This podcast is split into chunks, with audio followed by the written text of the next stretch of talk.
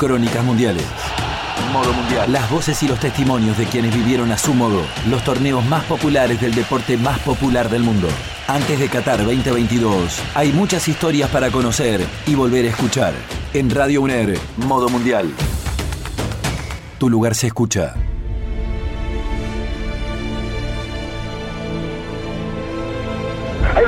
Maradona, lo marcan dos, pisa la pelota Maradona, arranca por la derecha el genio del fútbol mundial, y es el tercero a tocar para Borruchaga, siempre Maradona, genio, genio, genio, ta, ta, ta, ta, ta, ta, ta.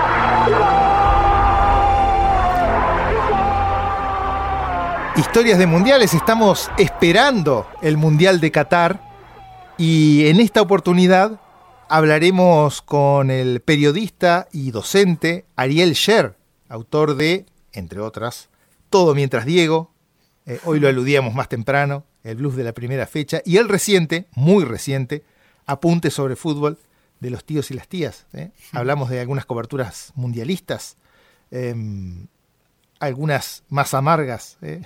ya veremos.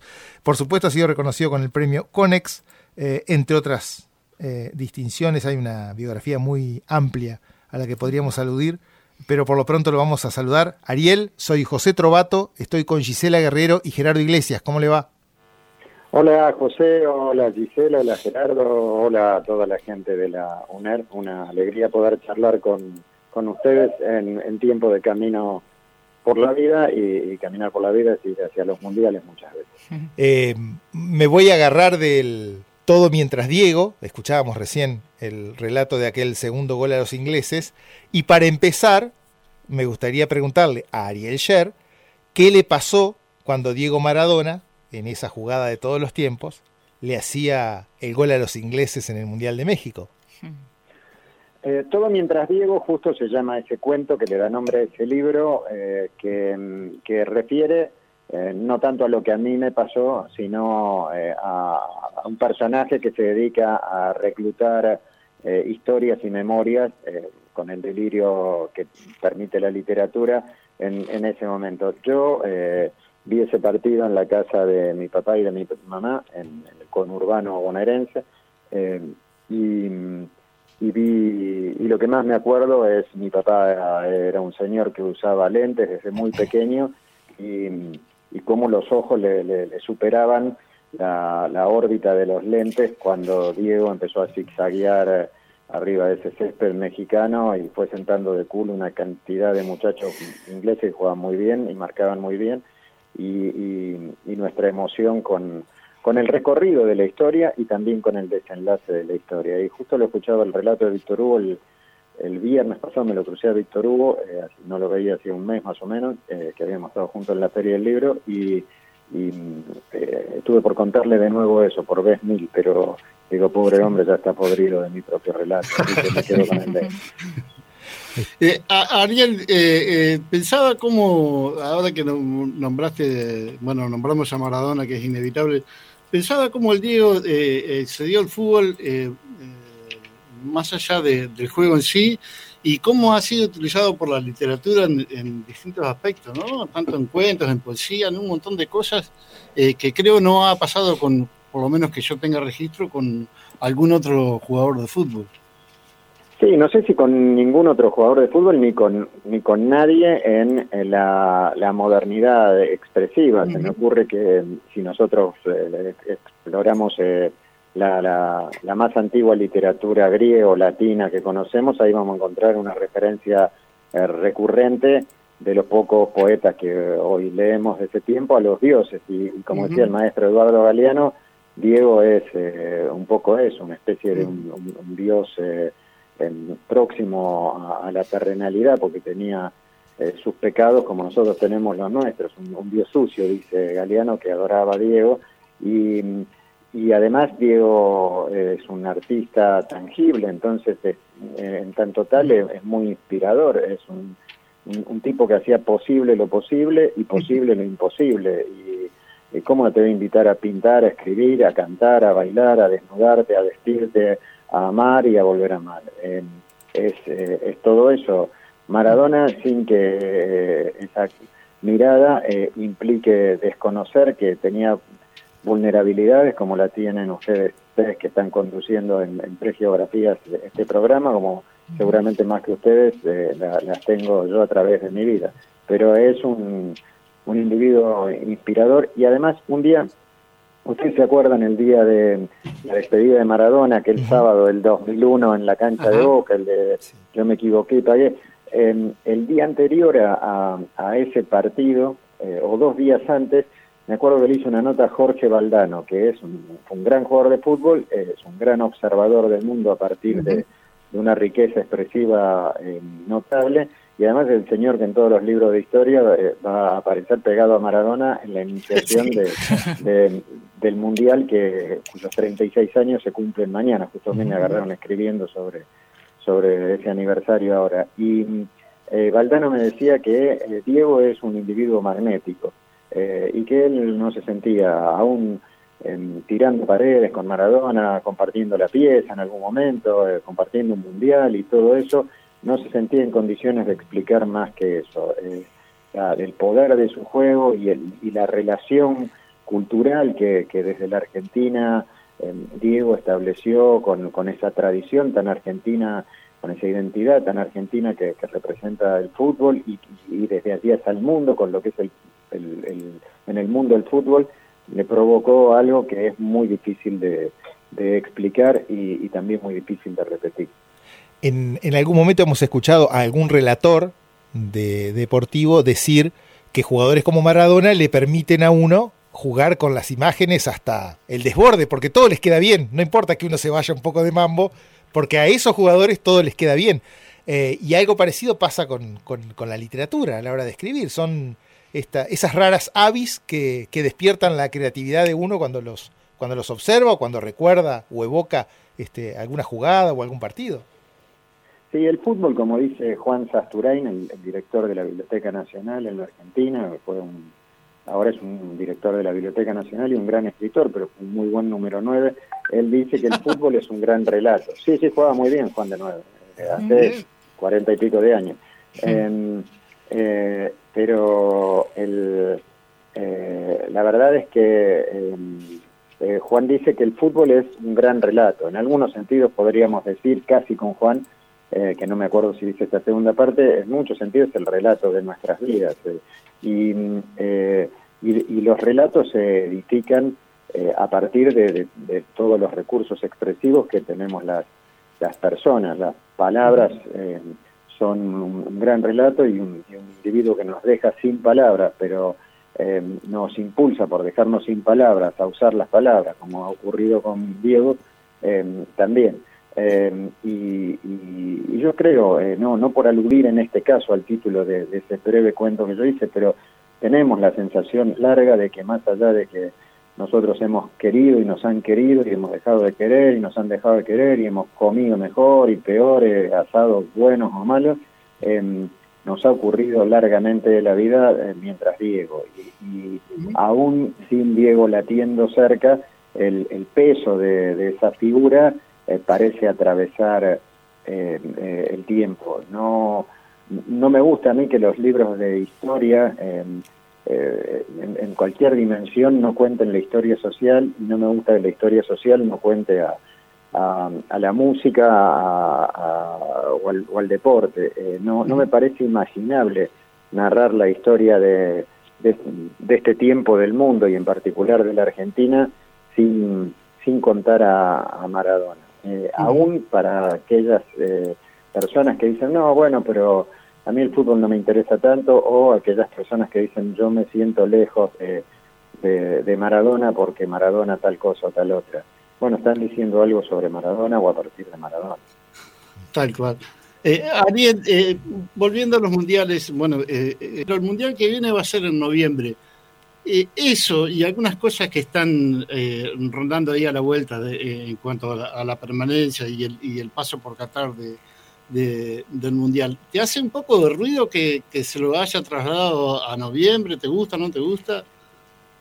En, principio, eh, yo creo que nosotros tenemos eh, como, como colectivo humano una relación intensa con el fútbol y en particular con los mundiales. Eh, contamos o construimos la cronología de nuestras vidas de mundial a mundial y en ese sentido terminamos aceptando em, ese peso cultural de los mundiales.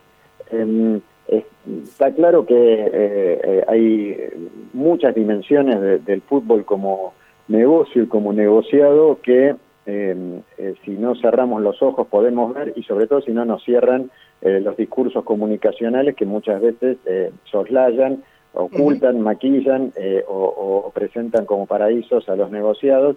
Entonces ahí si lo vemos decimos, bueno, esto tiene mucho de cosas que no, que no me gusta. Em, y, por supuesto que hace ruido, eh, em, eh, ruido y mucho ruido, este mundial y otras cosas de otros mundiales.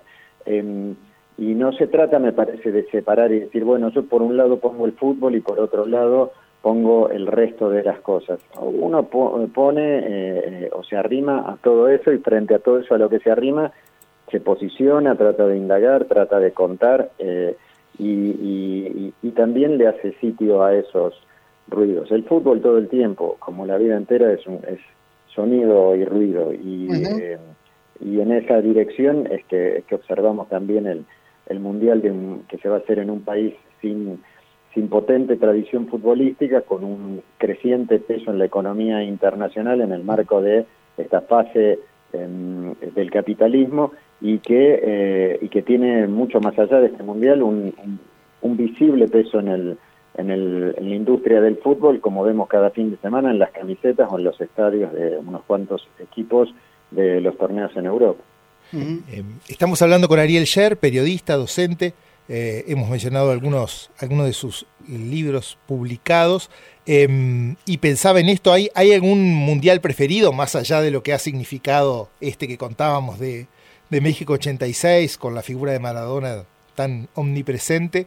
Eh, ¿Hay algún otro hay algún otro mundial que sea así esté entre los entre los favoritos?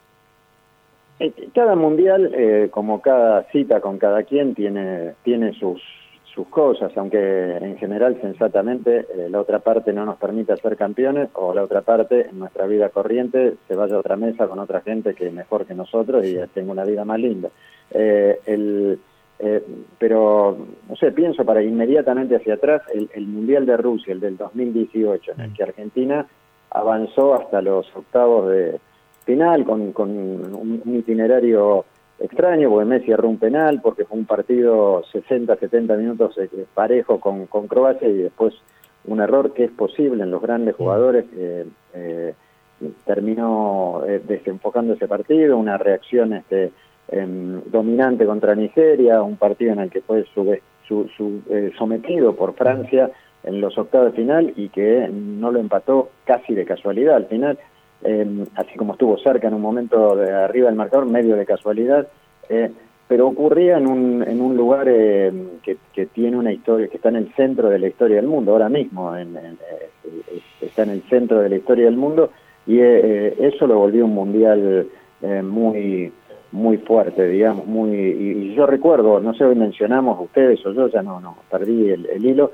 em, a Víctor Hugo Morales o a Jorge Valdano, yo me acuerdo de, ellos dos separadamente, cruzármelos en las calles de, Moscú, cerca del Kremlin, cerca de la Plaza Roja, eh, y, tener la, la percepción de que eh, ellos, digamos que como, como millones de personas, de que ahí había transcurrido la historia de la humanidad, la resistencia a, a, los nazis eh, o a Napoleón, eh, más allá de cualquier juicio histórico sobre, sobre múltiples dimensiones Rusia. Y la pelota rodando ahí era fuerte, y si me preguntas para atrás pasan con, casi todos los mundiales. Claro. Ariel, en lo estrictamente futbolístico, ¿qué podemos eh, albergar en cuanto a esperanza con la selección de Scaloni?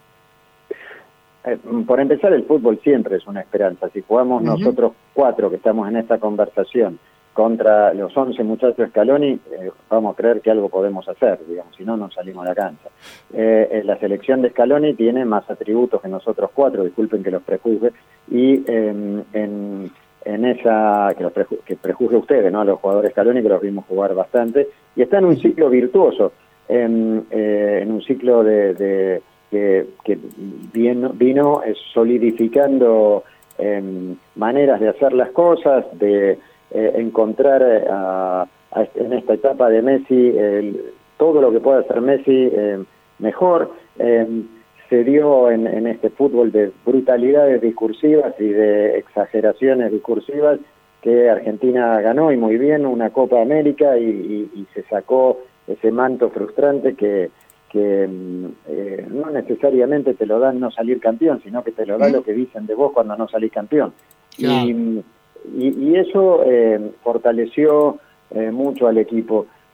luego un mundial es un torneo que no se parece a, a, a otros torneos en su formato. Eh, acaso se parece un poquito en la primera rueda porque tenés tres partidos y tenés revancha, pero luego em, eh, eh, tener los cuatro partidos siguientes y, para ser campeón o subcampeón o tercero o cuarto eh, son dependen de, detalles muchas veces y, hay que ver cómo te funcionan esos detalles. Me gustaría em, que valoráramos el camino y no solo el desenlace. me gusta eso sobre la la existencia. No me gusta pensar al fútbol em, solo por el último eslabón de la cadena, sino porque hacemos una cadena. Y la cadena acá ha sido una bella cadena y, eh, y, ha tenido eslabones que nos han hecho emocionar y disfrutar. Y, bueno, ojalá eh, el, tramo de la cadena que se viene sea así de lustroso, así de brilloso, pero no es fácil asegurar. Antes de cerrar esta charla con Ariel Sher, no queremos dejar de mencionar eh, apuntes sobre fútbol de los tíos y las tías. ¿Cómo es eso? Acaba de salir ese libro, ¿verdad? Sí, es un libro em, eh, de textos muy pequeños, textos que tienen la medida, eh, em, obsérvese mi modernidad súbita, tienen más o menos la medida de lo que te permite publicar el feed de Instagram. Nunca pensé que iba a lograr expresarme en estos términos. yo ya soy abuelo y tío abuelo y, desembarqué como pude en eso. Pero bueno, son, son textos eh, pandémicos, eh, muy futboleros, eh, ante que, reúnen las perplejidades de reales o hipotéticas personas que son tíos y tías que frente a, las cosas que iban pasando en, los entrecruces del fútbol y la pandemia. Em, y es un libro em, no me atrevo a decir que ya esté en las librerías de Entre Ríos, suelen ir ahí eh, eh, algunas ciudades, por lo menos los libros que hago, pero seguro lo pueden conseguir escribiendo a mi Instagram, que es arroba arielsher1.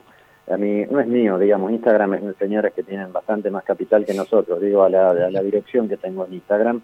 Em, y, y, ahí eh, llega a, a eh, Concordia, Concepción, a Paraná eh, o a donde sea, digamos esto. Yo no, no, no voy a ir a Entre Ríos pronto con los libros, pero iré pronto con hacia alguna terma porque mis huesos vienen requiriendo eso en este invierno.